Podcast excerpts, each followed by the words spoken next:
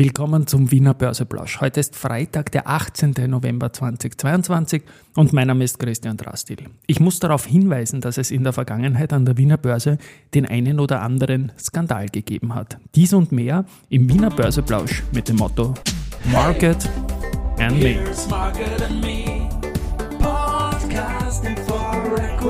Freebies for Community.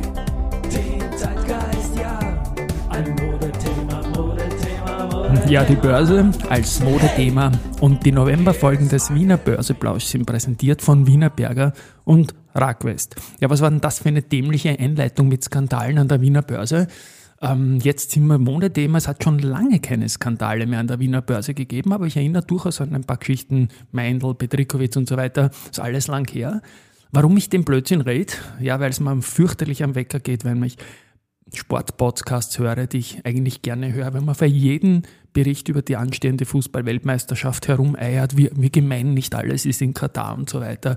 Ja, es ist nicht mehr zum Anhören. Vielleicht kann man wenigstens während der WM äh, darauf verzichten, die Hälfte der Sendezeit mit irgendwelchen Dingen dieser Art zu verwenden.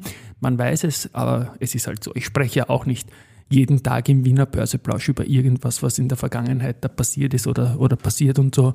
Es macht einfach keinen Spaß. Schauen wir in die Gegenwart, schauen wir in die Zukunft, freuen wir uns ein bisschen und das tue ich heute auch, denn der ATXDR ist heute am Verfallstag, aber das spielt mittlerweile relativ wenig Rolle. Äh, bei 6.795 Punkten mit 1,41 Prozent im Plus. Das ist vor allem einer Aktie zu verdanken, nämlich dem Verbund, der knapp 9 Prozent im Plus ist, nachdem es Nachrichten gegeben hat, ähm, dass die geplanten Gewinnabschöpfungen bei Öl- und Gasfirmen ähm, nun in einer ersten Vorlage da sind.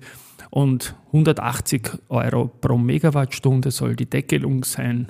Es stehen da viele Details drinnen, muss man sich durchrechnen, werden die Analysten in den nächsten Tagen sicherlich sagen, aber der Markt hat immer recht und äh, Verbund und im Schlepptau auch die EVN mit 6,5% plus sind da heute unter den großen Gewinnern und insofern wird man das vom Markt her mal dieser staatliche Belastungsfaktor etwas weggefallen sein in einer spontanen Schätzung, was mich natürlich freut und heute auch den ATX-Stand und auch den ATX-DR-Stand. Wir kommunizieren ja hier den ATX-DR äh, deutlich nach oben bewegt.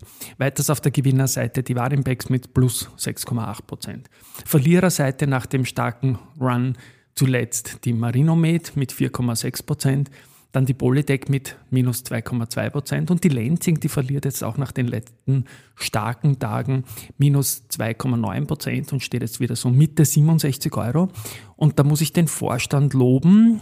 Das ist nämlich der Stefan Silaf, der neue CEO, der hat 700 Aktien zu 70 Euro erworben äh, und das am 14. November, also höher als jetzt. Und das freut mich vor allem deswegen, weil ich dem Unternehmen Lenzing auch vorgeworfen habe, dass die viel zu negativ kommunizieren und deswegen den Markt im Unklaren lassen, obwohl eigentlich dann eh alles gar nicht so schlimm war.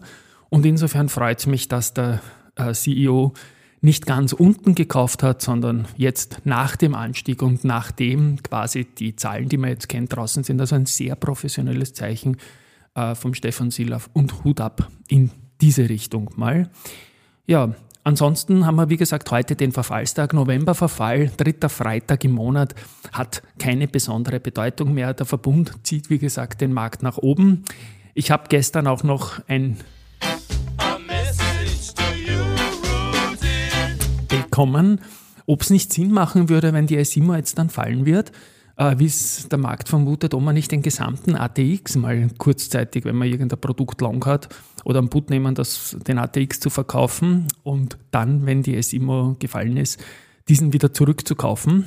Habe ich jetzt ein bisschen nachgeschaut natürlich. Also wenn man schaut, bei der Immofinanz, die ist dann doch von ganz oben, sagen wir mal, um 40 Prozent gefallen nach der Nachfrist. Und wir sind ja bei der Isimo bizarrerweise noch in der Nachfrist heute, obwohl die Aktie gestern schon ein bisschen kassiert hat. Heute sich einmal jetzt, äh, zumindest am Vormittag gehalten hat, jetzt zum Mittag geht schon wieder ein bisschen runter auch ähm, ist es so, dass das Gewicht von der SIMO jetzt circa 0,9 Prozent ist. Wenn die 40 Prozent fallen, und ich tue jetzt nur Runden, ja, dann, dann geht es auf 0,5 runter im ATX und dann verliert der ATX vielleicht 0,4 Prozent in Summe.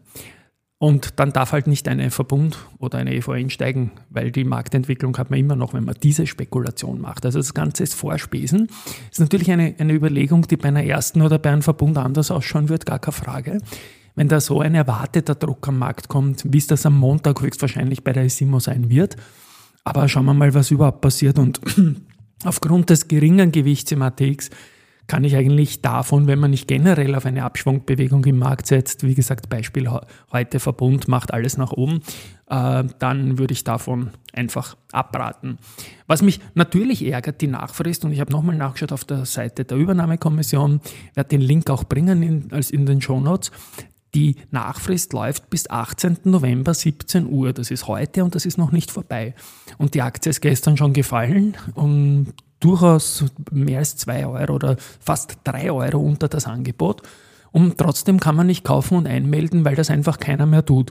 Ich verstehe, dass die Broker ihre Fristen haben, aber ich wünsche mir, dass die Übernahmekommission mit den Brokern gemeinsam im Vorfeld ein Dead End findet, das dann auch für alle verbindlich ist, weil ich bleibe dabei, wie ich es auch bei der Immofinanz gesagt habe, wenn da steht, 18. November 17 Uhr, dann muss ich in einer digitalen Ära davon ausgehen, dass ich bis 18. November 17 Uhr einmelden kann. Und ich möchte es nicht wissen, ich habe es nicht gemacht und möchte auch niemand auf die Idee bringen, wenn da einer zu streiten anfängt und jetzt die Aktien kauft und dann quasi sagt, da steht 17 Uhr, das müsste man sich juristisch fast anschauen, meiner Meinung nach. Deswegen sage ich, weg mit diesen Blödheiten, lieb gemeint, weil es ist einfach eine Unschärfe drinnen, die nicht notwendig ist und insofern, ja, weiter Message bekommen.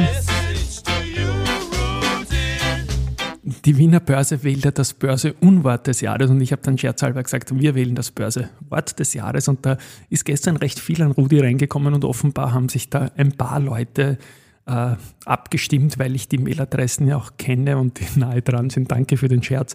Wiener Börseplausch, ich freue mich über die Ehre oder Market and Me wurde da genannt.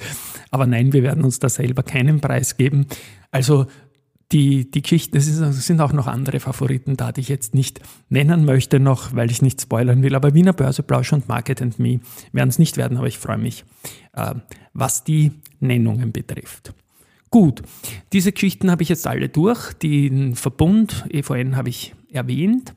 Verlinken in den Shownotes werden wir noch zwei Interviews, nämlich den Günther Ofner, den Vorstand der Flughafen Wiener AG mit den deutschen Kollegen und auch den Unica-CEO, den Andreas Brandstetter. Der sagt da nämlich relativ Spannendes auch. Also der Markt, der ist ja überhaupt nicht zurückhaltend. In den vergangenen sechs Wochen, also seit Anfang Oktober, ging es rauf von sechs Euro auf jetzt aktuell roundabout sieben Euro. Das ist ein Plus von 20 Prozent. Ja, und da ist noch Luft nach oben. Wir versuchen unseren Beitrag zu leisten, bestehende und künftige Aktionärinnen davon zu überzeugen, dass ein Investment in Unica eine gute Sache ist. Das Kerngeschäft verläuft solide. Wir haben das Kerngeschäft unter Kontrolle. Wir haben ein Gut, ich stoppe da jetzt mal auch an dieser Stelle. Der Fragesteller war der Andi Groß, mein deutscher Kollege vom Börsenradio, und der Antworter war der Andreas Brandstätter, CEO der Unica. Und er sagt da spannende Sachen eigentlich. Zum einen, dass er meint, dass die Aktie noch immer günstig ist und dass er das den Investoren auch näher bringen will. Es fehlt halt die Guidance beim Unternehmen. Es fehlt der Ausblick aufs Gesamtjahr und den würde ich mir wünschen, weil, wie gesagt, es sind gerade noch mal sechs Wochen hin.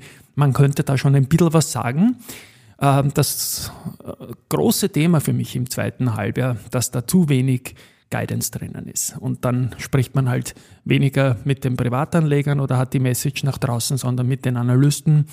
Ich habe es bei Lansing erwähnt, ich habe es immer wieder erwähnt und ich erwähne es auch bei der Unica jetzt. Und die Unica kriegte von uns was noch, nämlich einen Wanderpokal für die längste Gewinntagessaserie seit 2019, als die UBM das gemacht hat. Und ja, das ist auch das, was der Andi Groß, der, der Interviewer, da in der Eingangsfrage mit diesem Move von 6 auf über 7 da dargestellt hat.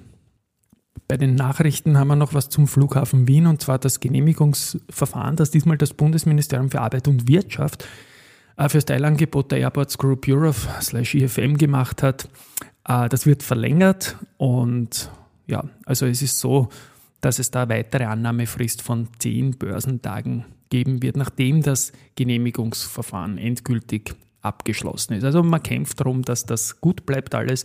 Gut heißt in dem Fall, dass äh, der, der Flughafen Wien auch Börse gelistet bleibt, lese ich hier zwischen den Zeilen raus. Das Unternehmen hat gute Zahlen, kommt jetzt natürlich nicht vom Fleck, weil es fest gezurrt ist und diese Aufwärtsbewegung geht vorbei. Man muss fairerweise auch sagen, die Abwärtsbewegung davor ist auch vorbeigegangen, aber das Wunschdenken von mir und ich denke von vielen anderen Börsianern, mit denen ich Kontakt habe und das auch immer wieder höre, dass die Unternehmen halt kein Delisting machen.